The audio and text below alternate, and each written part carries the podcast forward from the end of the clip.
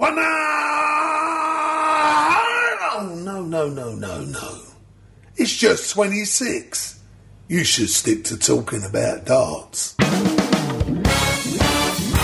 Und genau das tun wir. Hier kommt der Podcast mit Potenzial, das Oki der guten Laune. Die fehlende Sisalfaser in eurem Dartboard. 26 Darts. Und hier sind fast live, aber garantiert in Topform aus dem Madhouse eure drei Spitzen mit Schirm, Schaft und Melone. Sascha, Lutz und Jana. 31. Dezember, hier ist 26 Darts, die neue Ausgabe. Geknallt wird nicht, das wisst ihr, aber wir böllern euch trotzdem mal gepflegt eine neue Folge rein. Vielen Dank fürs Reinschalten. Wir sind da für euch und wir wollen natürlich über die Weltmeisterschaft reden. Über was denn sonst? Gibt ja gar kein anderes Thema. Gefühlt auch nicht in der Sportwelt und das ist schön so, das ist richtig so. Darts everywhere. Ich hoffe auch schon bei euch äh, unter Weihnachtsbaum. Und äh, jetzt legen wir los, denn natürlich neben mir hier aus dem bayerischen Land zugeschaltet, Sascha Bandermann, da draußen wie immer Jana Bosnitzer und Lutz Wöckener. Grüßt euch ihr beiden. Zunächst Ladies First. Jana, hi. Hi, ich freue mich, wie immer, mit euch zu quatschen. Und grüß dich, Lutz. Äh, du bist ja sowieso momentan äh, neben Jana the most busiest man, ähm, wenn es rund um das Thema Darts geht, denn du schreibst ja gefühlt täglich, keine Ahnung, wie viele ähm, Geschichten schreibst du? Fünf oder sieben am Tag? Ich stehe jetzt seit WM-Beginn äh, bei Nummer 56 tatsächlich. Ich hab's, ich hab's gezählt. Ich habe den Day Off mal genutzt heute, um mal so ein bisschen äh, auch für mich äh, Rückblick zu machen und mal so das mal zu zählen, äh, was, was war da überhaupt alles so in den letzten Tagen. Und es war ja sehr viel und darüber reden wir jetzt und darauf freue ich mich sehr. Moin. Sehr gut. Und dann hoffe ich, dass du auf 96 Geschichten kommst, damit du eigentlich pro Mann sozusagen, pro Spieler eine Geschichte hast. Das wäre fair. Oder 180. Ich bin für 180. Den Druck hier ein bisschen hochhalten. Das stimmt. Wir müssen auch die Ziele für Lutz hochsetzen und das äh, kurz vor dem Jahreswechsel. Und äh, da fällt mir ein, ich versuche heute nicht diesen Begriff zwischen den Jahren zu benutzen. Weil ich sage euch, wenn mich Den habe ich noch nie verstanden. Was ist das? Zwischen ja. den Jahren. Da werde ich aggressiv, sage ich euch. Zwischen den Jahren. Das ist das Dümmste, was es gibt. Weil das gibt es nicht. Es gibt den 31. Dezember und dann fängt das neue Jahr an. Und dazwischen liegt nichts. Außer der nächste Tag. So. Ich glaube, Aber weißt ja, du, wo das herkommt? Aber du willst es gar nicht wissen, ne? Doch, sag's mir bitte. Ich habe es in den Logo-Kindernachrichten gesehen. Es gab früher, äh, da war das noch nicht klar so klar definiert. Ja, also 26 Stars bildet auch. War das noch nicht so definiert? Es gab verschiedene Kalender und es gab dann eben Kalender, die etwas weiter gingen und der andere äh, fing aber schon an mit dem neuen Jahr und somit gab es eine Zeitspanne, wo Tage nicht so klar definierbar waren und diese Tage lagen dann zwischen den Jahren. Vielen Dank, Lutz, für diese Aufklärung. Auch ähm, im Namen aller User, die sich jetzt äh, auf wo auch immer sie diesen Podcast hören, eine Erleuchtung haben, sich denken, danke, Lutz. Ähm, und ich glaube ja, die neue Zeitrechnung wird ab jetzt eh sein. Wisst ihr noch damals zwischen Lockdown 1 und Lockdown 2, als wir noch essen gehen durften, als wir noch in Restaurants waren, als wir noch zu dritt in der Kneipe standen und nicht nur alleine? Das glaube ich ja. Das ist die neue Zeitrechnung. Von daher ist dies zwischen den Jahren dieses Jahr eh für einen Orsch. Ist der Sesh weg? Der Sesh ist weg. Wo geht der denn hin? Also hätte ja mal eine überbrücken können, wenn ich hier kurz auf Toilette gehe. Aber diese zehn Sekunden habe ich genutzt, um einmal kurz zu strieseln und da ist er schon wieder. Das geht ja schnell bei einem alten Mann. So, na, warst du zwischen den Haaren? Ja, jetzt hör auf mit zwischen den Jahren. Lass uns über die Weltmeisterschaft reden, denn da gibt es ein paar Themen. Ähm, ich würde mal zunächst natürlich nochmal rückblickend einsteigen, weil Jahresrückblicke sind ja auch dazu da und äh, soweit müssen wir nicht zurückgehen, denn äh, es hat uns alle fertig gemacht. Ich denke euch auch und jeder war komplett emotionalisiert. Äh, ganz Deutschland äh, hat mitgefiebert. Ich glaube, es waren, äh, weiß ich nicht, über zwei Millionen äh, an den TV-Geräten bei, bei Sport 1 zumindest. Und äh, Gaga Clemens. Ja, Rekordquote, juhu. Ja, kannst du dramatischer ausscheiden eigentlich? Also ich habe mich gefragt, wenn ich ein Drehbuch hätte schreiben müssen für dieses Spiel, das wäre mir nicht eingefallen. Ähm, wie ist es dir gegangen, Jana? Ja, genauso. Also Madhouse Madness, also mehr geht ja wirklich nicht mehr. Und ich habe mir danach auch nur so gedacht, was ist denn jetzt besser? 4-0 hier irgendwie weggefegt zu werden von dem Ratajski oder so auszuscheiden? Also dann, wenn ich mich jetzt in einen Sportler reinversetze, ich glaube, da wäre mir echt lieber wirklich auf die Nüsse zu bekommen und zu wissen, okay, hier war jetzt Schluss. Anstatt so da rauszugehen, mein Gott, das lag ja auf dem Silbertablett. Man hatte ja das Gefühl, es will keiner nach Hause bringen, dieses Match. Ich bin wirklich, ich bin durchgedreht vorm Fernseher. Und äh, ja, also das, ich glaube, das hat wirklich keinen kalt gelassen. Lutz, man fragt sich natürlich als äh, Zuschauer ganz oft dann, Mensch, äh, wo hat er was liegen lassen? Wir wollen jetzt auch gar nicht ins Detail gehen, das ist doch gar nicht unser Ansatz, dass wir jetzt nochmal, keine Ahnung, die mögliche 3-1-Führung oder was auch immer thematisieren, sondern es geht natürlich um das große Ganze in diesem Spiel, weil letztlich kannst du es immer irgendwann im Sport auf einen Dart oder auf einen Punkt, was auch immer, runterbrechen. Ähm, das ist natürlich immer so. Aber äh, was hat dir in dem Match vielleicht imponiert und was hat dir vielleicht auch gefehlt oder wo warst du äh, völlig nervlich am Ende? Beschreib mal vielleicht so deine Emotionen beim Zuschauen, obwohl du ja auch gleichzeitig immer noch versuchen musst, das Ganze sofort wieder in Text zu bringen, weil du ja unmittelbar danach auch natürlich sofort äh, einen Text online stellst. Das ist ja gar nicht so einfach, glaube ich, als Fan vor allem, weil da musst du es ja wieder sehr journalistisch runterbrechen.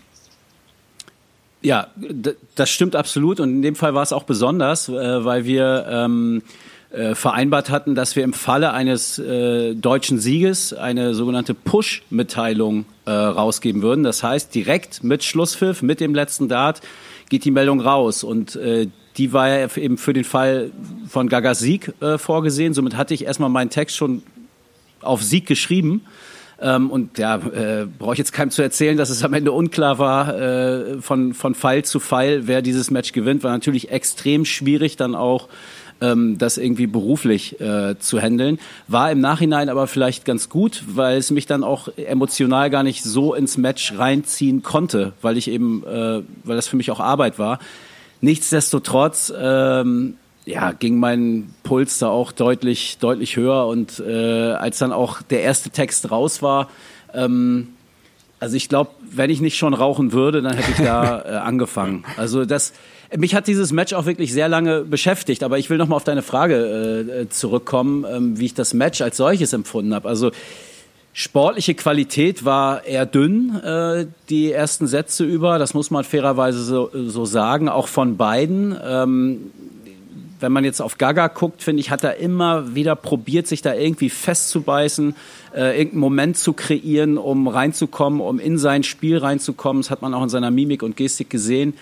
Ähm, und insofern war es schon eine super Leistung, fand ich von ihm, dass er überhaupt in diesem äh, Decider gelandet ist äh, am Ende.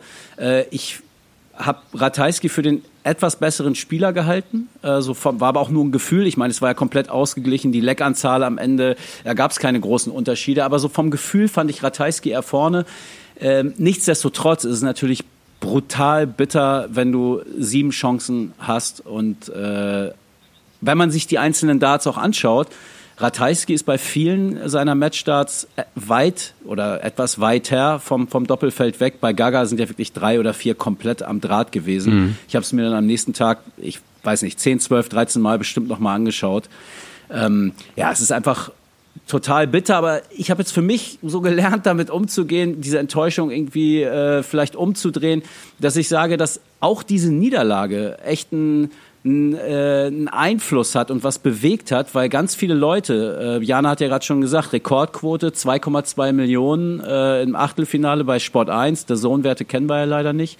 Ähm, dass diese Leute, die vielleicht den Erstkontakt Darts hatten bei diesem Match, weil sie gehört hatten, hey, ein Deutscher hat einen Weltmeister rausgehauen, das müssen wir jetzt auch mal gucken mit äh, Fahne vorm Fernseher, ähm, dass diese Leute diese Faszination äh, und diese, diese Hochspannung, die Darts bietet, also äh, viel mehr kannst du davon ja nicht mitkriegen als, als da im letzten Satz. Äh, und ich habe jetzt in, an, in den Tagen danach das auch festgestellt, dass Leute sich jetzt interessieren und Fragen stellen und äh, mich auch fragen. Ich weiß nicht, wie es bei euch ist, aber ne, so Sachen wie, warum werfen die denn eigentlich manchmal auf die 19? Ne? Oder so ganz profane Dinge. Ich dachte, die müssen immer in die Mitte werfen und so. Ne? Also wirklich so, mhm. so Anfänger, Einsteiger. Und dafür hat dieses Match, äh, glaube ich, glaube ich, Gutes bewirkt, weil es diese Dramatik transportiert hat. Ja, es hm? war ganz, ganz große Werbung für den Sport auf jeden Fall. Also ich habe das Netz dann natürlich viel durchforstet, auch um so Reaktionen mal ähm, irgendwie mir da einen Überblick drüber zu verschaffen. Und das war wirklich, jeder hat gesagt, dass wer nach dem Spiel kein Darts-Fan ist, da, da weiß ich auch nicht mehr, den kriegen wir auch nicht mehr. Also da muss man auch echt sagen, das war schon allerhöchste ähm, Klasse. Und es wurde nur ein einziger Satz, das hatte ich in den Stats danach noch gelesen, nur ein einziger Satz ging nicht über alle Legs. Also nur ein Leg Ja. also das, war, das ist ja Irrsinn. Also das, das zeigt ja auch, wie eng dieses Spiel am Ende war. Und Gaga hatte bei uns im Interview so schön gesagt, Darts ist wie permanentes Elfmeterschießen. Das hatte der vor diesem Spiel gesagt. Und ich habe mir während dieses Spiels, ist, so oft ist mir dieser Satz durch den Kopf gegangen. Und ich dachte mir nur so, Junge, da, hat, da hat's du recht. Also da hast du was gesagt.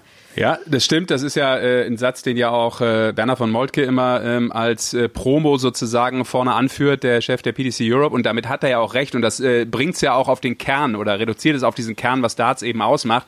Und ich glaube, das ist alles, was ihr gesagt habt, absolut richtig, weil man hat nochmal mega gemerkt, was für eine überragende TV-Sportart das ist. Weil wir haben so viel drüber diskutiert. Jetzt ist die WM ähm, in der finalen Phase, Viertelfinals stehen bevor. Und äh, wir haben festgestellt, ich habe keinen einzigen Fan vermisst. Ich freue mich, wenn sie wieder da si- sind, aber ich habe es jetzt nicht irgendwie vermisst, dass ich keine Schwenks übers Publikum gesehen habe.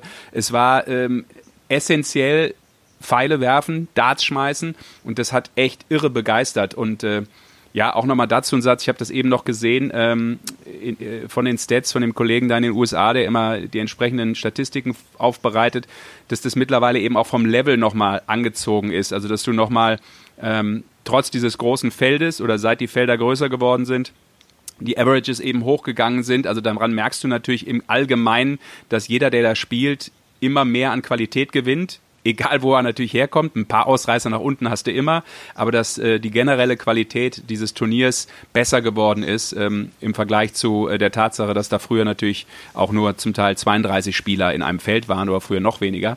Ähm, das zeigt, dass da eine Entwicklung stattgefunden hat und das, das macht auch, finde ich, mittlerweile so eine WM aus. Aber um nochmal zurückzukommen auf äh, Gaga, ähm, ist, Warte ja, mal, ich will ein, einmal zu dein, ich fand das super, was du, was du gerade gesagt hast. Und da passt nämlich ganz gut rein.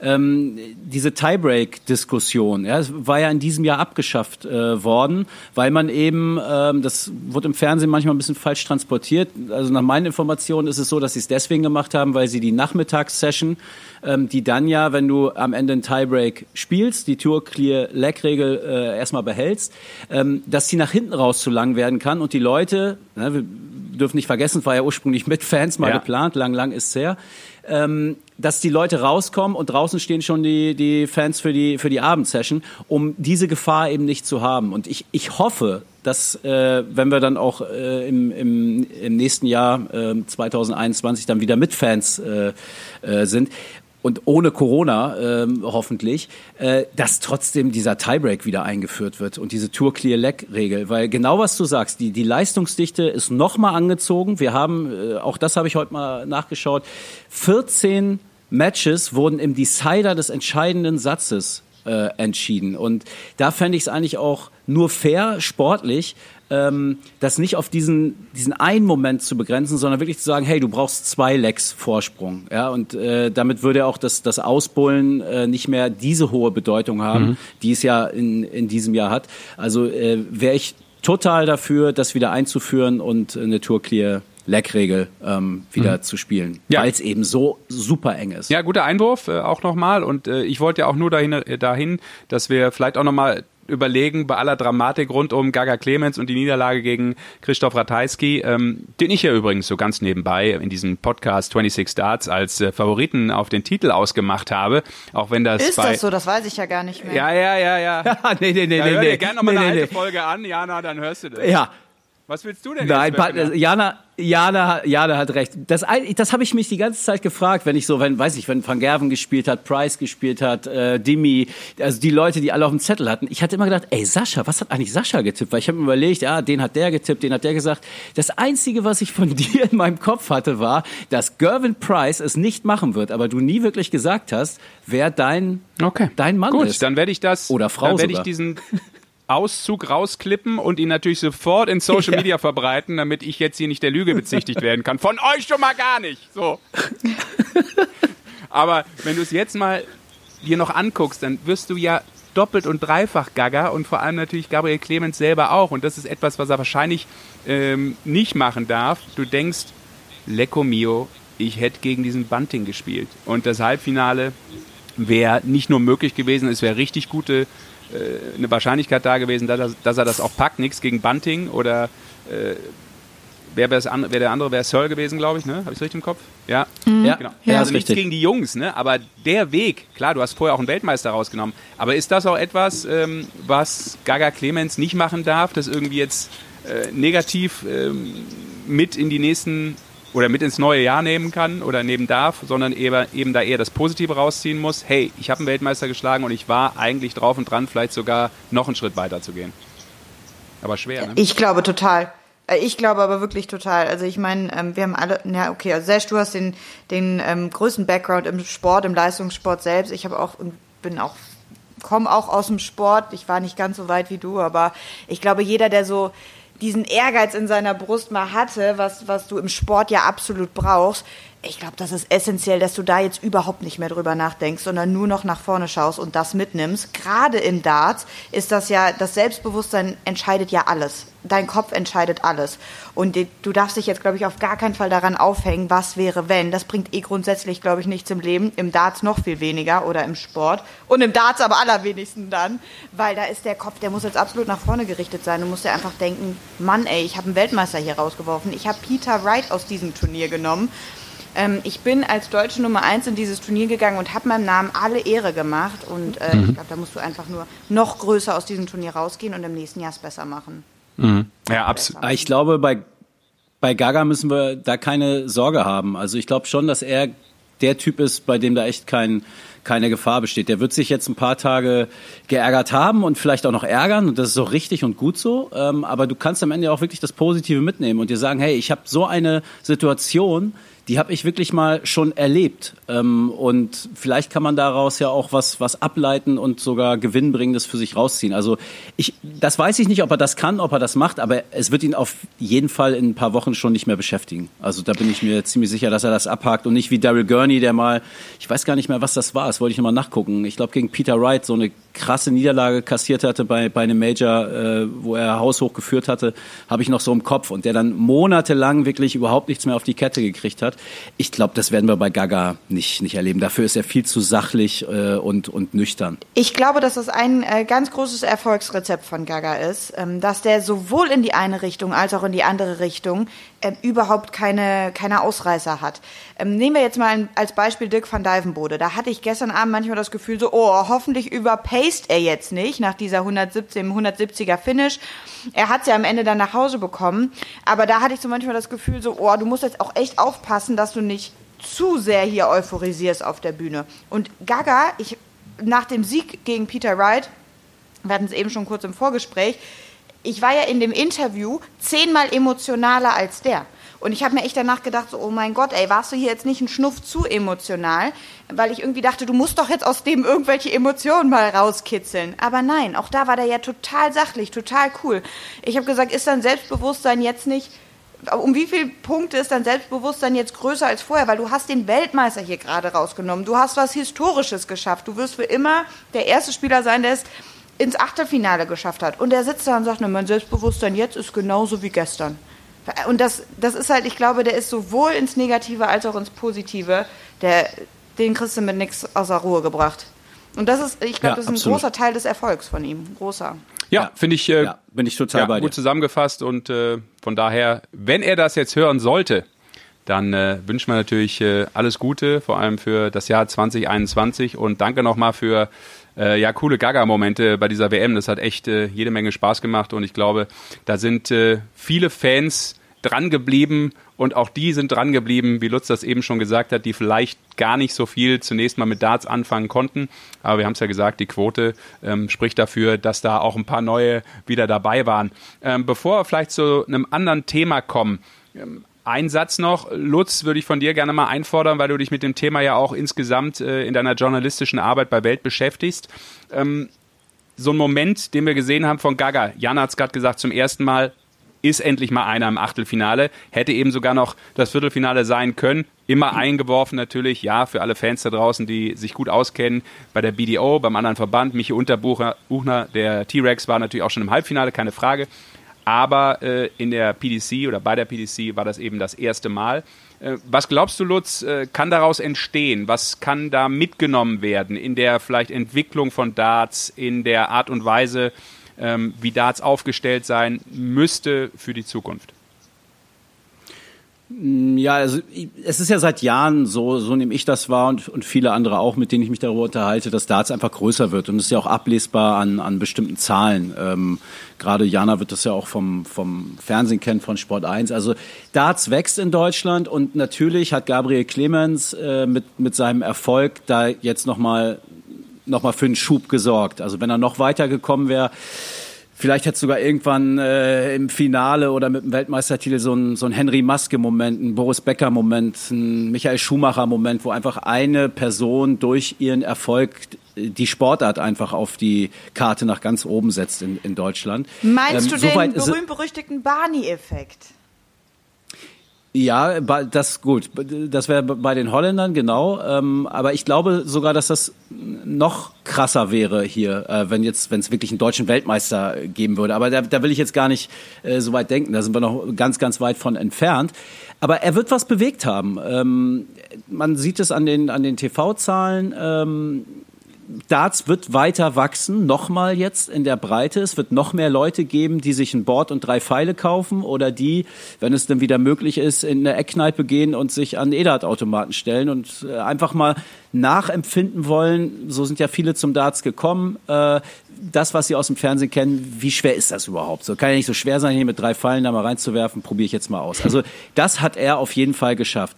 Was ich mich frage, ähm, was können wir denn jetzt tun, damit wir die Wahrscheinlichkeit erhöhen, dass wir jedes Jahr da einem Achtelfinale haben? Oder, also muss ja nicht jedes Mal klappen, aber zumindest die Wahrscheinlichkeit erhöhen.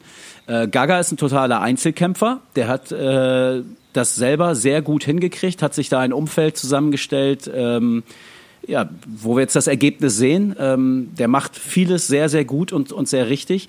Aber kann man nicht auch das Ganze, dem Ganzen ein bisschen mehr Struktur geben von, von oben? Also wenn, wenn wir sagen, meine These stimmt und es gibt immer mehr Spieler, ähm, dann muss ich doch dafür sorgen, dass ich die Talente daraus abfische und fördern kann, dass ich dem Ganzen Strukturen gebe. Und da liegt vieles brach. Und da ist diese Entwicklung, die in der Breite stattgefunden hat, die hat man bislang nicht äh, abbilden können, wenn es darum geht, äh, wirklich ja, im Leistungssport was zu tun. Und wenn ich jetzt gestern höre, die Super League wird 2021 ähm, stattfinden, klar, aber wenn alle teilnehmen wollen, die im letzten Jahr dabei waren, in 2020 dabei waren, dann ist sie closed shop, da kommt keiner rein.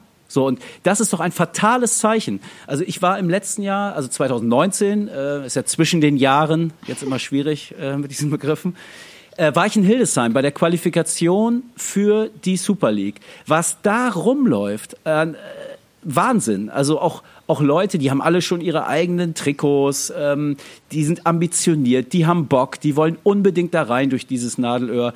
Und es gibt eben nicht viele Möglichkeiten, irgendwo die ersten Schritte Richtung PDC zu gehen. Du hast die Host Nation Qualifier, du hast äh, die Q-School und ein drunter ist für mich immer noch die Super League. So, das wäre ist eigentlich der erste logische Step. Wenn ich merke, ich habe was drauf und ich will es irgendwie probieren, ist das der erste Versuch. Jetzt mal weg von äh, Develop, Development Tour. Ähm, und da die Tür komplett zuzumachen, äh, ich finde es genau falsch. Äh, ich vor ein paar Tagen mit Dragutin Horvath äh, über dieses Thema gesprochen. Der hatte, finde ich, eine sehr gute Idee, nämlich eine Super League, die Super League zu erweitern, vielleicht sowas wie eine zweite Liga oder sogar eine dritte Liga zu machen mit Auf- und Abstieg, dann die erste Liga vielleicht auch im, im Fernsehen zu haben. Ich glaube, die Zahlen bei Sport 1 waren ja ganz okay äh, 2020. Und jetzt ist doch die Zeit, jetzt ist Darts doch präsent. Jetzt reden die Leute über Gabriel Clemens, der den Weltmeister geschlagen hat. Jetzt muss ich doch an Sponsoren rangehen, an, nach Möglichkeiten suchen. Also ich könnte jetzt noch ewig weiter erzählen, aber In der Breite funktioniert es. Da sehen wir einen Effekt seit Jahren und dank Gaga dieses Mal noch, noch extremer als sonst vielleicht. Aber in der Spitze, da fehlt's. Ja, interessante Zusammenfassung von dir rund um dieses Thema und äh, da finde ich viele Punkte auf jeden Fall so interessant, als dass man das, glaube ich, mal weiterführen sollte, auch in der Diskussion. Vielleicht müssen wir uns da auch mal die entsprechenden Gesprächspartner oder einen Gesprächspartnerin einladen. Ähm, ja. Weil ich bin da voll bei dir. Ne? Also der DDV macht natürlich dies und das und äh, ist für vieles verantwortlich, aber diese, dieser, dieser wie soll ich sagen, Spin-off, sagen wir mal, zum absoluten Profi-Leistungssport.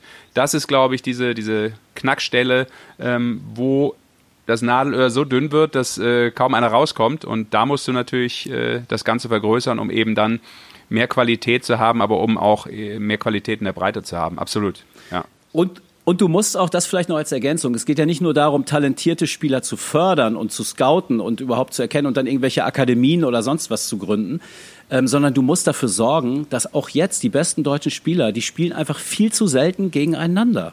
Du musst äh, Formate kreieren und Jana sagte gerade äh, der Barney-Effekt. Ja, dann gucken wir doch mal in die Niederlande, wie die das machen. Klar, die haben andere Erf äh, Entfernung, weil es einfach ein viel kleineres Land ist. Aber das ist das große Erfolgsgeheimnis da, dass die äh, regelmäßig fernab der PDC ähm, sich auf höchstem Niveau pushen und auch voneinander lernen. Da geht es ja nicht nur um das Spiel, sondern auch um die Gespräche drumherum. Ich glaube, das ist ganz, ganz wichtig. Und wenn es denn stimmt, ich weiß nicht, äh, aber so habe ich es gehört, dass äh, beispielsweise ein Nico Kurz und ein Max Hopp, die jetzt ja nur noch ja, ich weiß nicht, wie weit wohnen die auseinander? 40 Autominuten oder so? Viel länger wird es nicht sein. Ähm, die, die müssen auch regelmäßig zusammen trainieren eigentlich. Äh, also dann müsste man auch irgendwelche Anreize schaffen, diese Leute zusammenzubringen. Und äh, wenn es halt so nicht passiert, dann muss ich, weiß nicht, eine Turnierserie gründen oder nicht, nicht wie beim DDV, wo ich, wo ich 400, 500 Kilometer fahre für ein Match, krieg äh, auf den Arsch und habe irgendwie ein Leck gewonnen und fahre wieder 500 Kilometer zu Hause. Das kannst du auch zu Hause keinem erklären, wenn du Familie hast. Ja?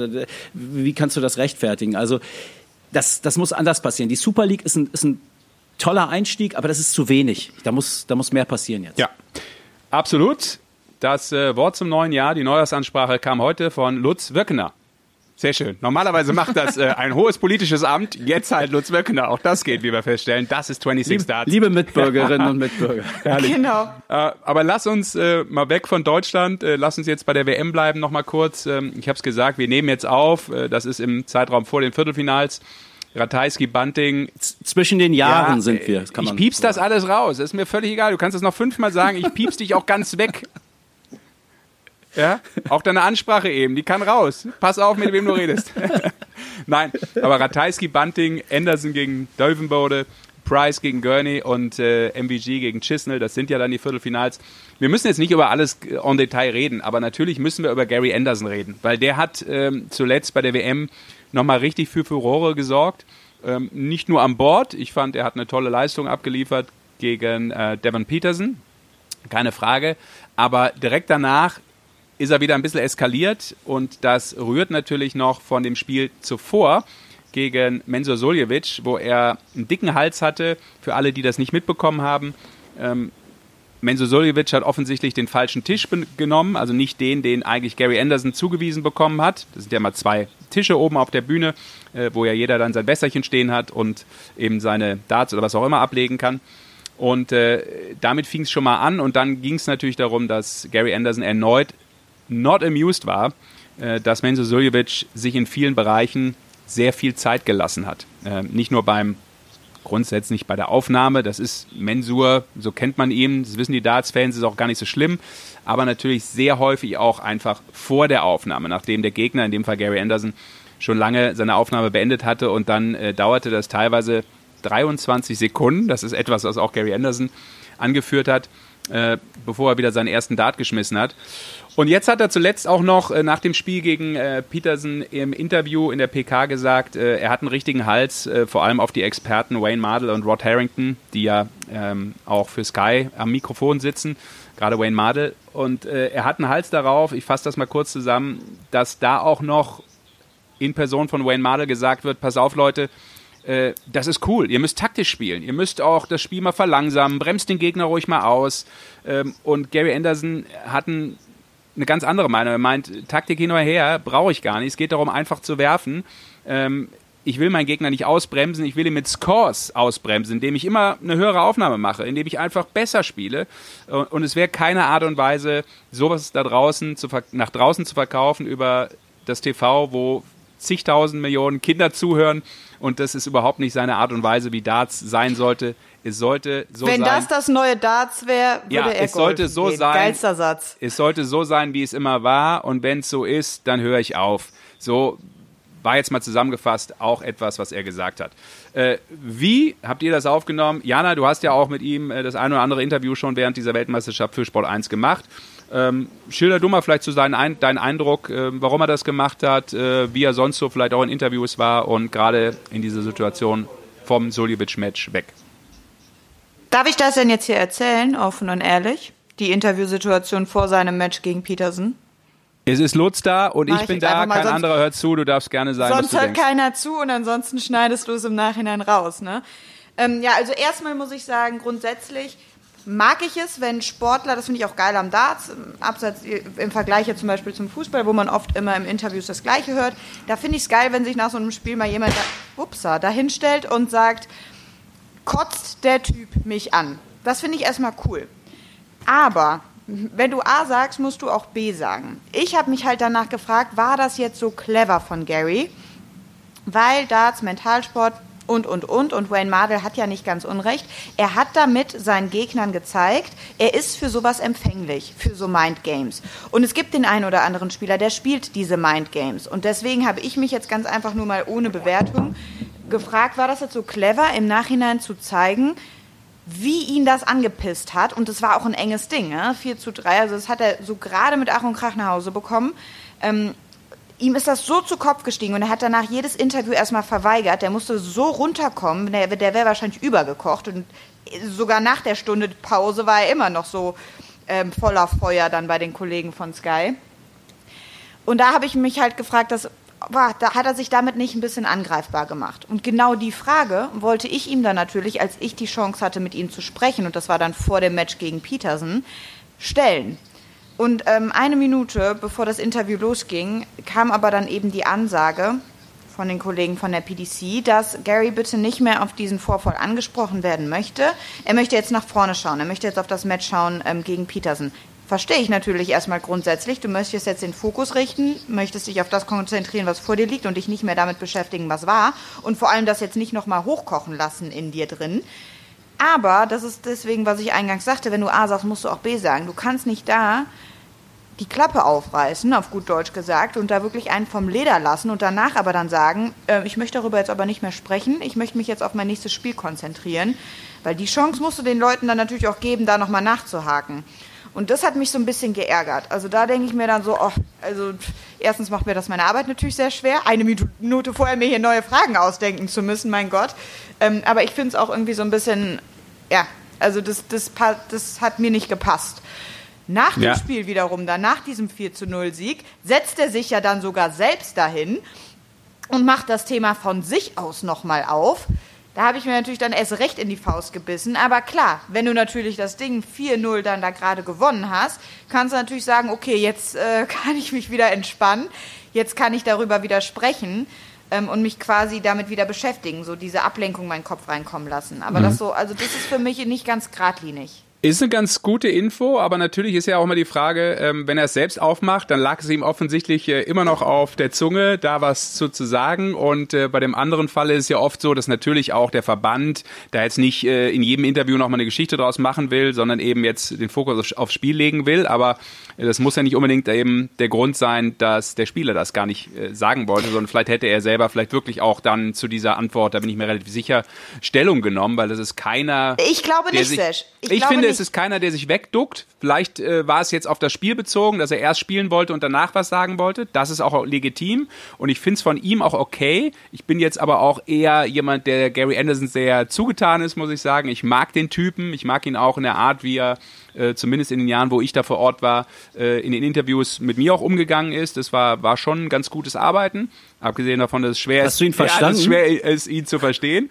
Aber das lernt man ja auch ein bisschen. Auf der anderen Seite, äh, wenn man es aus dem Gefühl der Stärke macht, sprich, hätte der jetzt verloren gegen Soljevic, ähm, und dann sich beschwert und äh, nur rumgeheult, dann ist es natürlich blöd.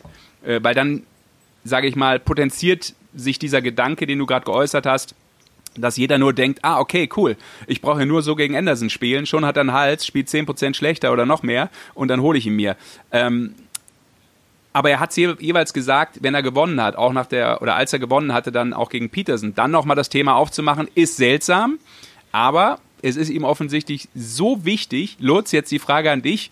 Ist es etwas, wo du Schwäche von Anderson wahrnimmst, weil er vielleicht denkt, Mist, mir läuft die Zeit weg, ich bin auch nur die Nummer 13 der Welt, irgendwas stimmt hier nicht, ich habe eigentlich eine ganz andere ähm, ja, Idee, wie ich Darts spielen sollte und wo ich eigentlich sein sollte, dass man da merkt, dass er mit sich eher unzufrieden ist. Wie würdest du es äh, deuten?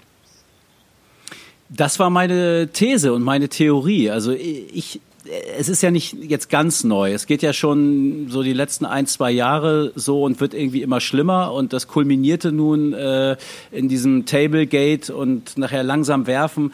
Ähm, es ist ja nicht nur das. Also äh, er hat ja dann auch nach dem Match gegen Peterson, Madel habt ihr schon gesagt, äh, als Trottel bezeichnet, hat aber auch Rod Harrington, der nun wirklich der softeste Typ ist, der da, der da rumläuft, äh, den auch noch mal angezählt, weil er es gewagt hatte, äh, darüber zu sinnieren, ob Gary jetzt seine Karriere demnächst beendet oder nicht. Und ich finde, das ist eine völlig legitime äh, Frage. Ich finde, Gary hat sich in den letzten Jahren äh, oder zumindest Monaten einfach auch so verhalten, dass man davon ausgehen musste, dass, dass das irgendwann jetzt demnächst vorbei sein wird, weil er einfach überhaupt nicht mehr brennt. Ja, und ganz kurz, ganz kurz, war, du musst ja. auch noch sagen, Rod Harrington, für alle, die das nicht wissen, er ist in der PDC, er hat ja ein hohes Amt als Director. Ne? Also das ist ja, ja nochmal ähm, ein großer Verantwortlicher dieses Verbandes, den er da auch mitbeschimpft.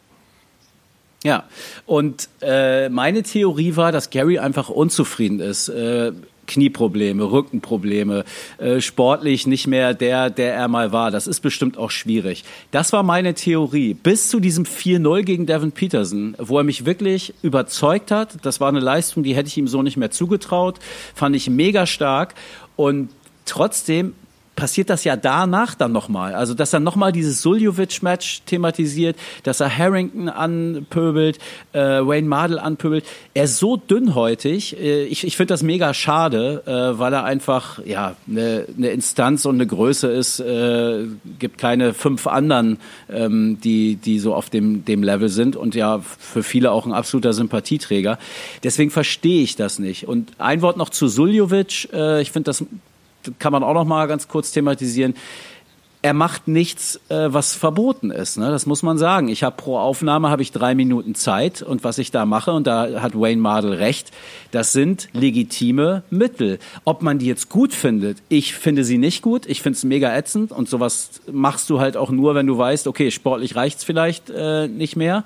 Ähm, und das mit dem Tisch finde ich einfach mega peinlich, weil das habe ich mir auch echt nochmal danach angeschaut, den Walk-On. Suljovic kommt diesen, diesen Catwalk runter, ähm, verbeugt sich vor allem, finde ich auch immer so übertrieben. Also ich bin eh kein großer Freund, ich weiß, ist vielleicht jetzt nicht so populär die Aussage, aber ich mag Menzo Suljovic nicht so sehr.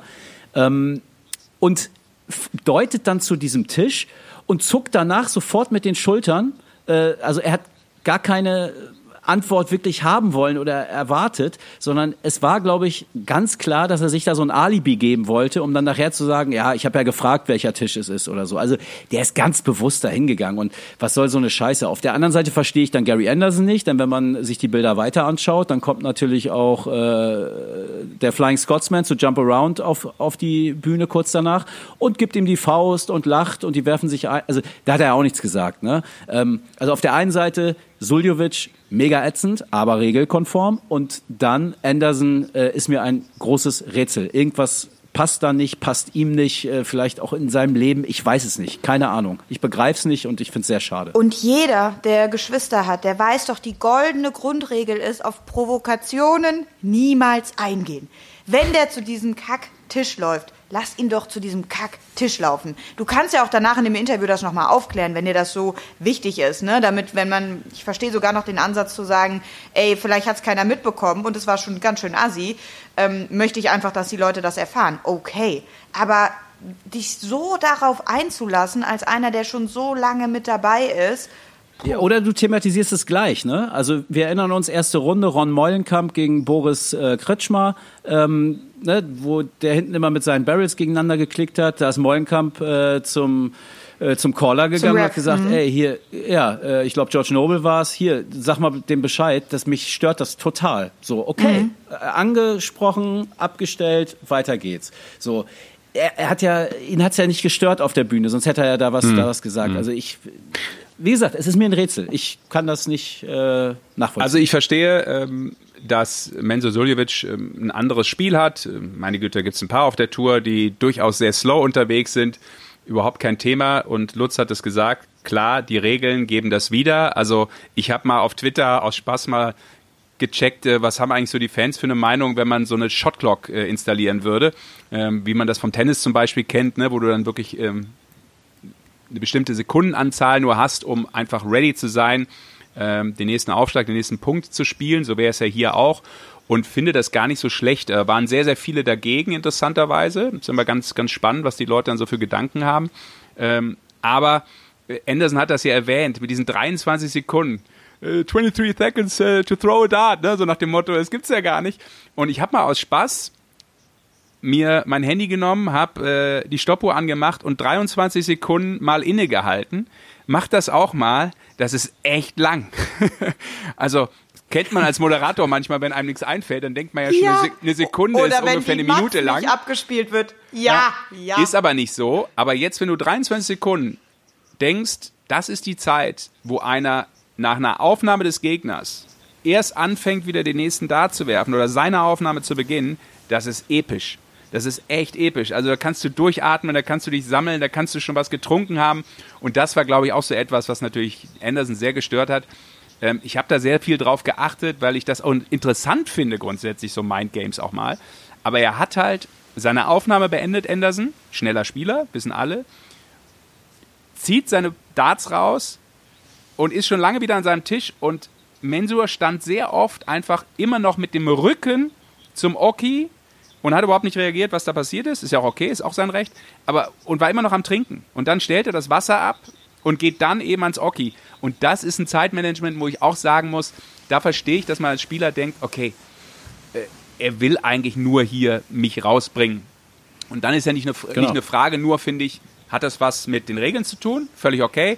Irgendwann geht es ja vielleicht auch um das Thema Fair Play, was innerhalb der Regeln eingearbeitet ja. werden sollte. Und das, finde ich, hat dann nicht ja. 100% Fair Play gespielt, ist meine Auffassung. Und ja. ich mag im Gegensatz ja. zu dir schon Menso ganz gerne. Ich finde, dass, dass da viel drinsteckt, was man auch gerne ähm, haben kann. Aber äh, da bin ich eher so der, auch, dass ich sage, okay, du hast das Gefühl, dass du ihn vielleicht über Scoring nicht schlagen kannst, dann probier es anders und da bin ich ehrlich gesagt nicht dabei. Und äh, finde so eine Shotlock, um das nochmal aufzu, aufzugreifen, eigentlich gar nicht so schlecht, weil, weil es dann vielleicht auch insgesamt ähm, natürlich verschiedene Spielarten, Spielertypen wieder ein bisschen nivelliert. Auf der anderen Seite äh, hilft es eben auch äh, fürs Fair Play, für das gleiche Level und ja, für alle. Ja, die drei Minuten kommen ja auch noch aus einer anderen Zeit. Ja. Ne? Wenn man sich so mal auf YouTube äh, so ein paar ganz alte äh, Schinken anguckt, äh, da gibt's ja noch ganz andere Spieler. Das, die, der Rhythmus war einfach ein ganz anderer. Ja gut, da musstest so. du ja auch zwei Zigaretten zwischendurch rauchen und noch eine Whisky, Whisky genau. zwischendurch. Das war ja nicht so einfach. Ja. Also deswegen äh, finde ich gut, was du sagst, finde ich interessant. Da kann man sicherlich mal eine neue Grenze einführen. Nichtsdestotrotz, glaube ich, wirst du immer die Möglichkeit haben, Spielchen zu machen. Dann fällt dir auf einmal hups, der Dart aus dem Board beim Rausziehen und jetzt kriege ich den, wollte ich den gerade in die Hand nehmen, jetzt fällt er mir schon wieder raus. Ne? Also äh, du wirst immer Möglichkeiten haben und das ist auch okay. Ähm, ich, was ich halt nicht verstehe, er kann sich nach dem Match gegen Suljovic drüber aufregen, äh, hätte, ich, hätte ich an seiner Stelle, glaube ich, auch gemacht. Aber wenn du dann eine Runde weiter bist, die gewinnst du 4-0 und setzt dich nach dem 4-0, äh, wo du toll gespielt hast, ja, dein Rücken macht keine Probleme mehr, dein Knie macht keine Probleme mehr, äh, du hast eine Riesenchance, äh, sogar noch eine Runde weiterzukommen, hast einen geilen Draw vor dir.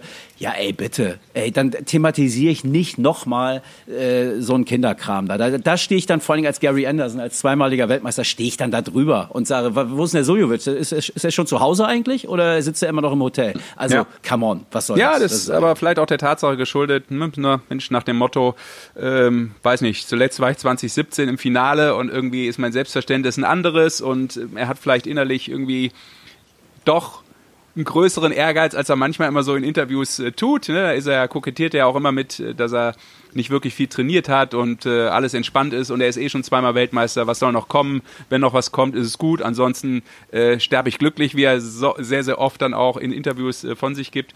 Und natürlich kann man das so stehen lassen. Auf der anderen Seite, sonst wird er ja nicht mehr spielen. Ne, also das ja. ist, glaube ich, kein Typ, der sagt, äh, ich gehe jetzt hier jedes Mal in der zweiten Runde bei einer Weltmeisterschaft oder in seiner ersten raus, die nächsten drei Jahre und ist auch okay, weil ich habe da noch Spaß dran. Da hätte der auf sicher keinen Bock mehr dran. Also da, da stimmt es dann auch nicht. Ja, ja. aber dennoch greift er ja eigentlich nur noch die, die Major-Turniere ab, äh, wo es äh, schön Preisgeld gibt, und, um sich in der Rangliste noch so ein bisschen oben zu halten. Ja, aber also, das sagt das ja das aus. Brot und Butter.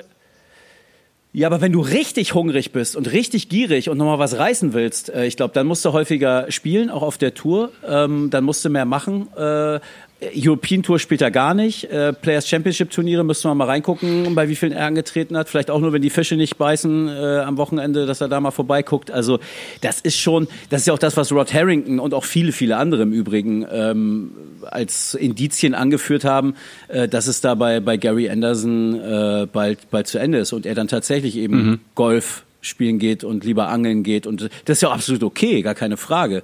Ähm, aber wenn ich jetzt wirklich nochmal richtig heiß bin, und er hat jetzt ja im Interview gesagt, ey, ihr werdet mich hier nächstes, nächstes Jahr wiedersehen und in zwei, in drei, in vier, in fünf, in zehn Jahren auch noch.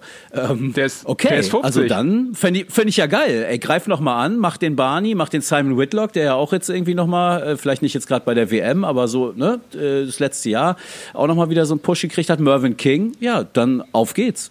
Ja, Interessant auf jeden Fall. Wir werden das beobachten und äh, schauen mal, was äh, Gary Anderson dann äh, noch abliefert bei der WM und natürlich auch in der Zukunft.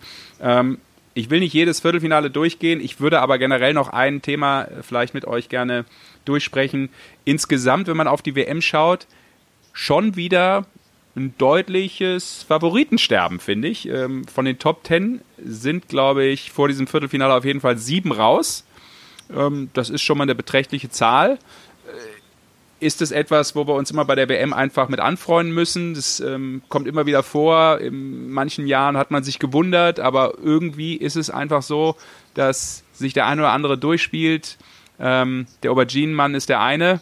Äh, Dirk von Dijvenbauer, der unglaublich viel Spaß macht als Typ, aber auch als Spieler natürlich. Äh, Ratajski ist einer. Bunting mit einem kleinen Comeback, wenn man so will. Äh, also viele, die du vielleicht, wenn du die Draw so durchgehst, und Lutz ist natürlich die komplette Draw, wie wir wissen ja durchgegangen, ähm, hast du gar nicht so, Mehrfach. hast du gar nicht so auf dem Zettel gehabt oder es ist schwer, das auf dem Zettel zu haben. Was sagt es aus, finde ich immer? Was, was nehme ich, was nehme ich mit aus dieser Information, aus diesem, aus diesem Draw rund um das Viertelfinale und was noch kommt? Also für mich ist es einfach ein weiterer Beleg äh, der gestiegenen Leistungsdichte. Auch wenn man sieht, wie einige Favoriten ausgeschieden sind. Okay, Michael Smith war jetzt vielleicht nicht das Beispiel, aber guck dir Dimi an, ja. Der spielt einen Average von 108,48 in den ersten drei Sätzen und die Checkout-Quote mit 36 Prozent auch noch okay und liegt 0-3 hinten. Ja. Also mit einem 100, fast 109er Average liegt der 0-3 hinten. So, äh, der hat sich eigentlich gar nichts vorzuwerfen, finde ich. Ähm, also die Leistungsdichte ist einfach brutal hoch. Insofern Favoritensterben an sich nicht überraschend. Was mich überrascht ist, wer da jetzt stattdessen steht. Dass da eben nicht ein äh, De äh, ein ähm, wer war denn noch? Äh, Damon Hatter war hochgewettet, äh, vielleicht sogar auch ein Jeff Smith. Ähm, keine Ahnung. Wir haben jetzt also Anderson, Gurney, Chisnell, Bunting. Du hast jetzt Bunting auch schon mehrfach angesprochen. Das hätte ich niemals für möglich gehalten, vor allem nach dem Jahr, was der gehabt hat. Auch Gurney. Gurney war für mich der erste gesetzte Spieler, der, der rausgehen wird. Also spricht jetzt auch nicht unbedingt für mich, aber äh, ich glaube, das ging vielen so. Ähm, das ging ihm auch Spieler, selbst so. Das, das hat er auch vor der ja. WM gesagt. Er hat auch überhaupt nicht an sich geglaubt. Ich glaube, der hat sich da jetzt in Rausch gespielt in dieser WM. Ich glaube, wenn du dann merkst, im ersten ähnlich wie MVG. Ich meine, der ist ja auch, der ist ja sowas von zurück. Da, um den braucht man sich ja auch keine Sorgen mehr machen. Und ich glaube auch in dem Moment, wo du dann spürst, diese WM ist halt immer noch das wichtigste Turnier im Jahr. Ich glaube, da können sich dann manche noch mal extra pushen, was dann für eine Leistungssteigerung spricht. Und ich glaube, so ein bisschen das Favoritensterben auf der anderen Seite liegt auch so daran, ähm, dass die großen Spieler ihre Konstanz nicht mehr so abrufen können. Ne? Das glaube ich schon, das, das hat man schon in dem Jahr gemerkt. Und das ist wahrscheinlich auch ein Stück weit dem Jahr geschuldet. Ich glaube, das war für uns alle nicht einfach, auch für keinen Spieler. Ähm, das, das ganze Tourleben war auch ein anderes, mit Bubble-Leben, mit äh, noch weniger Family Time. Wir erinnern uns an Devin Peterson, der wirklich auch mal emotional geworden ist ähm, im Jahr und gesagt hat, ey, ich bin Papa geworden, ich habe das Gefühl, ich sehe dieses Kind überhaupt nicht groß werden. Ähm, mhm. Der Tourkalender wird immer dichter, immer enger, jetzt auch durch den ersten Lockdown noch mal krasser. Ich glaube, das sind auch alles so Geschichten, warum du dann vielleicht so Nathan Aspinall, ich meine, der hat in keinem Spiel wirklich überzeugt, ehrlicherweise. Ich glaube, der, der ist nicht zufrieden mit dem, was er auf der, bei der WM jetzt abgegeben hat. Aber vielleicht bist du dann auch irgendwann einfach müde. Das kann ich mir schon vorstellen. Also Du hast gesagt, ähm, MVG, um den brauchen wir uns keine Sorgen machen. Ähm, da würde ich widersprechen und gerne einhaken, weil um den mache ich mir Sorgen. Ähm, vielleicht das spektakulärste Spiel dieser Weltmeisterschaft, dieses äh, Duell gegen Joe Cullen. Unglaublich. Also ich bin wirklich gestanden. Ich bin aus dem Sattel raus, weil ich dachte, wie geil kann man eigentlich Dart spielen? Das war so begeisternd. 28 180er. Also Genau, und ich glaube wirklich 19 von Joe Cullen, ne? Und das äh, bei Ja. äh, First to Four, wo wir ja wissen, der Rekord äh, liegt äh, bei Gary Anderson, mit 22, jetzt in der höchsten äh, Ausprägung, äh, was ja damals ein Finale war, wo First to Seven gespielt wird. Ähm, dementsprechend war das eine unglaubliche Leistung von Joe Cullen, der eigentlich vielleicht einen Dart falsch gespielt hat oder vielleicht zwei, das waren die Matchstarts. Ansonsten hat er ein perfektes Spiel abgerufen, kann nicht gewinnen. Daraus abzuleiten, MVG, Monster Performance, absolut.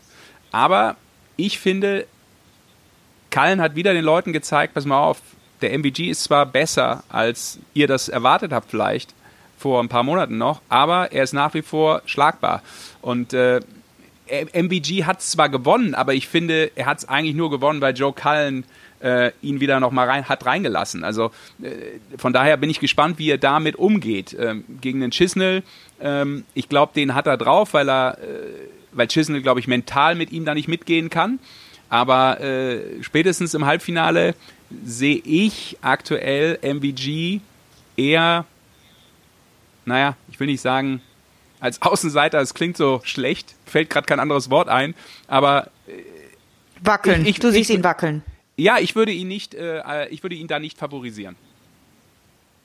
Ich, ich finde, ich Halbfinale wäre gegen, Gegen Price zumindest nicht. wäre, Halbfinale wär- wäre gegen Aubergine stimmt, auf äh, Koks Anderson oder, Divenmore, oder Anderson, genau. oder? Richtig, richtig. witzig. Ich habe gestern auf der Rückfahrt habe ich auch gesagt, der Typ ist doch. Ich habe genau das Gleiche gesagt. Ich will es nicht wiederholen. Aber lustig, dass du es auch sagst. Was, Aubergine auf Koks? Ja. Also Ja, ey, ganz ehrlich, Wahnsinn, das- Alter, diese Mucke, Ja, ey. Mann, ey. Ich habe das gestern im Auto einmal angemacht und ich habe nach einer Minute habe ich gesagt, ich kann nicht mehr. Ich muss ausmachen. Ich, es geht nicht mehr. Mich erinnert das an meine Jugend. Also ich bin nahe der holländischen Grenze groß geworden und die Holländer, wenn die vor den Diskotheken mit ihren Autos da standen, das ist diese Gabba, Schranz, Hardcore, irgendwas. Also, Jana? äh, Hardstyle ist Jana, das. Ja. Ja. Wund- Wundert dich jetzt irgendwas rund um diesen Typen, Typen Lutz Wirkener, Nee. wenn wir jetzt äh, Nee. endlich mal über seine Jugend Bescheid wissen? Ich meine, da ist doch ganz klar, was daraus geworden ist. Dieser Lebenslauf, Da, der ist ja äh, gezeichnet, vorgezeichnet. Da Alter. wundert mich gar nichts mehr. Ähm, aber ja, Entschuldigung, wir waren bei MVG und äh, du siehst ihn ein bisschen wackeln und Lutz wollte gerade noch was dazu sagen. Meine These war, ich mache mir wenig Sorgen um ihn. Ich finde nämlich, Joe Cullen hat es einfach brutal, brutal stark gemacht. Und ich finde es gerade die Stärke von MVG, das Match dann am Ende des Tages doch zu gewinnen. Also was finde ich MVG bislang abhebt von allen anderen, ähm, so ein Kennzeichen dieser WM ist für mich vergebene Matchstarts. Ich weiß nicht, wie viele Texte ich geschrieben habe, wo ich, äh, wo in der Zeile stand, XY äh, äh, lässt XY Matchstarts aus. So. Ähm, er ist in den entscheidenden Szenen ist er mega stabil und unterscheidet sich dadurch von den anderen. Die Sorge, die ich bei ihm habe, und zwar seit seiner, seinem Auftakt in der zweiten Runde und auch dem Interview, was er danach gegeben hat, gegeben hat, dass er einfach überdreht. Der ist so fixiert auf dieses, äh, auf diesen Titel und allen zu zeigen, dass er wieder da ist, äh, verbal durch seine Leistung. Und eigentlich hast du immer mal ein Match, ähm, wo es vielleicht nicht so läuft. Auch wenn es gegen Kallen knapp war, kann man ja nicht sagen, dass es bei ihm da nicht funktioniert hat. Das war ja, Sascha hat es gerade gesagt, äh, überragendes, überga äh, das beste Match der WM, denke ich, sind wir uns auch einig. Aber wenn ich dann einen Vergleich habe, zum Beispiel Gervin Price, der wirklich rein stolpert ins Turnier, sich dann im zweiten Match steigert und jetzt ein richtig gutes Match abgeliefert hat, weiß ich nicht, wenn das ist eigentlich eher so ein typischer Weltmeisterweg, ähm, dass es nicht so glatt verläuft. Insofern kann ich mir nicht vorstellen, dass MVG da so durchrauscht und er wird noch sein sein B-Game brauchen ähm, und ob es dann reicht, äh, keine Ahnung. Aber beim Blick jetzt auf die Viertelfinals, also mich zeckt das alles nicht so an, muss ich gestehen. Ja, Dirk van Deuvenbode, den würde ich aber auch gern gegen den indischen Qualifikanten sehen oder so. Den sehe ich immer gerne, das ist mir egal. Aber der gegen Anderson, okay, da habe ich Bock drauf. Aber die anderen Paarung, weiß ich nicht. Insofern Ja, hoffe ich Price auf ein gegen Finale. Gurney muss ich auch noch sagen, da sehe ich Price auch noch nicht so sicher weiter. Also wenn Gurney da weitermacht, wo er jetzt gerade irgendwie aufgehört hat oder wo er jetzt gerade steht, wird das auch nochmal schwierig für Price. Das finde ich auch noch ganz heiß, aber ansonsten gebe ich dir recht. Also so richtig kicken tut's mich jetzt auch nicht. Ich bin einfach so Nee. traurig, dass wir MVG gegen Dimi nicht haben. Ja, Das wäre, genau. da hätte ich mich echt drauf gefreut. So Dimi Vandenberg gegen MVG, da wäre ich auch echt, das hätte ich Ja. gern gesehen. So, War auch mein Match, auf das ich mich am meisten gefreut hatte, auf das Viertelfinale. Und, Und jetzt hoffe ich eben auf ein These, Finale MVG Price. Ja. Und für mich war nämlich die These MVG gegen Dimi und wer das gewinnt, wird Weltmeister. Ja, da waren wir uns ja einig. Okay, da habt ihr Da ja schon mal einen Weltmeistertipp äh, mehr oder weniger abgegeben, zumindest Richtung Finale. Und äh, ich bleib bei äh, Christoph Ratajski natürlich, den ich ja schon vor vielen, vielen Wochen äh, als äh, Underdog ausgerufen habe. Und ich freue mich, dass äh, er es zumindest in die Runde der besten acht schon mal geschafft hat. So, ich glaube, Leute, wir haben lang genug gesprochen. Ähm, das muss sich ja auch noch jemand anhören, denn ähm, es ist ja kurz vor knapp. Ähm, die Viertelfinals stehen bevor und äh, wir stellen das Ganze natürlich jetzt mal zügig online. Aber Leute, Ihr habt ja schon gesagt, Weltmeistertipp brauche ich von euch nicht mehr. Aber vielleicht rückblickend, wer war euer Spieler im Jahr 2020? Schwer zu sagen, oder? Dimitri Gorbunov. Dimitri Gorbunov für mich eindeutig. Für mich ist es Dimi. Ich bleib dabei, weil ich finde, der hat eine unfassbare Leistungssteigerung. Für mich, Ja, für mich auch genau. Dim- Dimitri Vandenberg, aber einfach nur vor dem Hintergrund, dass er bei uns im Podcast in der ersten Folge gesagt hat, äh, wann hattest du zum letzten Mal Sex mit einem Fan und er haut einfach die UK Open raus. Von daher für mich der Mann, ein Wort, ein Mann. Also de, de, das ist einbetoniert für immer und ewig. Legende. Ja. Also, ne, ihr kriegt auch noch eine ernsthafte Antwort. Dirk van Dövenbode ist für mich der, der Spieler des Jahres. Also beim World Mhm. Ja, Grand finde ich Prix, gut. Und das Gute finde ich auch, wie Phoenix aus der Asche. Ja, sag Nee, ruhig. ich finde gut, dass äh, du natürlich, äh, was du eben schon angesprochen hast, äh, bist nahe der holländischen Grenze, genau wie ich, aufgewachsen und du kannst äh, den Nachnamen auch einigermaßen richtig aussprechen, denn äh, er wird ja immer als äh, Divenbode äh, ausgesprochen, was ja eigentlich natürlich ähm, im Niederländischen eher falsch ist, aber so ist es normal. Englisch, Sag Englisch noch das mal, das weißt jetzt. du, das weiß Sag ich. noch Ja. mal, Serge. Nee, nee, ich Dirk ich, van? Nee, nee, du, das Schlimme ist, ich habe extra beim niederländischen Kollegen nachgefragt. Und wenn ich das jetzt so falsch mache, dann denkt er, warum habe ich dem Typen Sprechtraining gegeben, dem Deppen? Jetzt macht das wieder falsch. Na, das ist Aber natürlich- eine Sache Aber will ich auch noch sagen. Eben meinte äh, Lutz, äh, MVG, er hat die Sorge, dass der überdreht. Wenn wir jetzt natürlich das Halbfinale, wäre ja dann Dirk van Deuvenbode gegen MVG, richtig? Oder bin Richtig. ich jetzt falsch? Gut, dann Nee, ich glaube, da Thema überdreht, wird da natürlich richtig spannend. Sehr schön. Was passiert absolut. bei Deuvenbode gegen MVG, ja. Okay, ich habe ich hab ein neues Lieblingshalbfinale. Super, Jungs. Top. Damit Alles kann klar. Ich mich anfreunden. Und ob der ganze Schwachsinn Ich wollte noch eine Sache ja, zu- okay, zu- zu- zu Dirk sagen.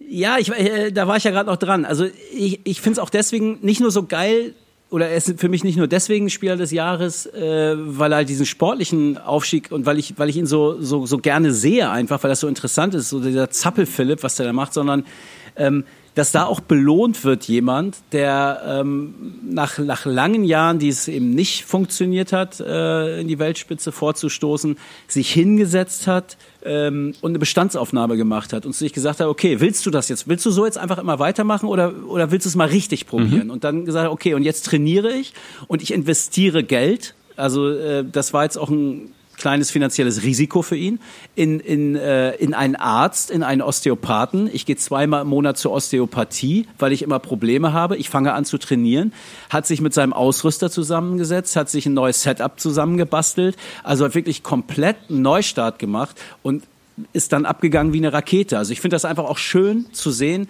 dass jemand, der tüchtig ist, der fleißig ist, der, der Plan hat, dass der belohnt wird. Das ist, äh, finde ich, wunderbar und dafür ist der Sport einfach auch immer wieder ein tolles Beispiel. Und wann machst du die Bestandsaufnahme deines Lebens, frage ich mich da?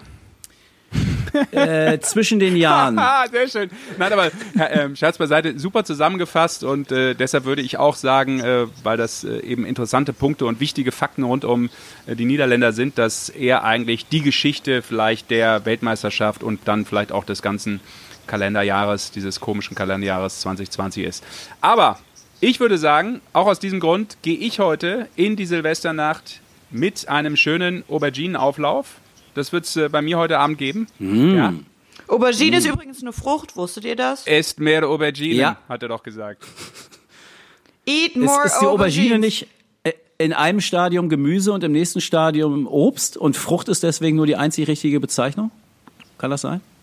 Lutz, äh, wir freuen uns schon auf die zweite Folge des Lutz klärt auf Dinge des Alltags, die keine Sau interessiert, Herzlich aber willkommen. die wir trotzdem natürlich gerne von dir erfahren wollen. Das kannst du uns dann in 2021 erklären. Genau. Und Ja, 26 bildet. So ist es. Und ich bin jetzt noch ein bisschen überrascht, aber das ist äh, auch in dem Fall in Ordnung, weil es musste jetzt auch nicht sein. Ich habe trotzdem, Jana, eigentlich damit gerechnet, dass im letzten Podcast des Jahres 2020 äh, Lutz Wöckner um die Ecke kommt und äh, Shame On vielleicht noch mit uns spielt. Aber wir sind dem Ganzen entgangen. Das ist auch schön so. Noch ist die Sendung nicht vorbei, mein Noch Freund. ist vorbei, wenn ich Tschüss sage. Und jetzt sage ich Tschüss. Ein Shame on mit euch schüttel ich so aus dem Ärmel, das ist überhaupt kein Thema. Aber wir sind schon so lang, verdammte Scheiße. Eben. Das will auch gar keiner wissen, weil es geht ja letztlich dann um unsere Gäste. So soll das auch eigentlich bleiben. Danke, äh, Jana. Äh, alles Gute ähm, natürlich für das neue Jahr, aber vor allem auch für den Rest der Weltmeisterschaft. Äh, macht weiter so, Top-Quoten und äh, viel Spaß vor allem. Danke, ich freue mich sehr. Ich bin Genau. jetzt schon traurig, wenn es wieder vorbei ist. Ich bin so im Flow. Das sind wir dann vermutlich alle, spätestens ab dem äh, dritten oder vierten ersten. Äh, Lutz, äh, danke auch dir und weiter viel Spaß, auch mit deiner Bordschau und mit allem, was du da gerade treibst. Viele, viele Artikel, viel zu tun und komm danach auch mal wieder runter. Weil vorher werden wir uns vielleicht, doch, wir sprechen doch nochmal dann, oder? Wollen wir nach dem Finale Ja, vielleicht nochmal sprechen, oder? Ja, ja, einen müssen wir noch machen. Ja. Wir müssen dann den Weltmeister Dirk van Deuvenbode gebührend feiern. Okay. Das machen wir dann, aber dann werden wir wirklich Aubergine während des Podcasts durchgängig futtern. Das ist dann die Pflichtauflage. Dementsprechend danke fürs Zuhören da draußen, danke euch und äh, wir hören uns wieder. Weiterhin viel Spaß bei der Darts WM ähm, und äh, ja, bleibt uns gewogen, hört rein und sagt weiter, dass es dieses gute Stück gibt. Bis dann, alles Gute. Ciao, ciao, Ciao. frohes Neues.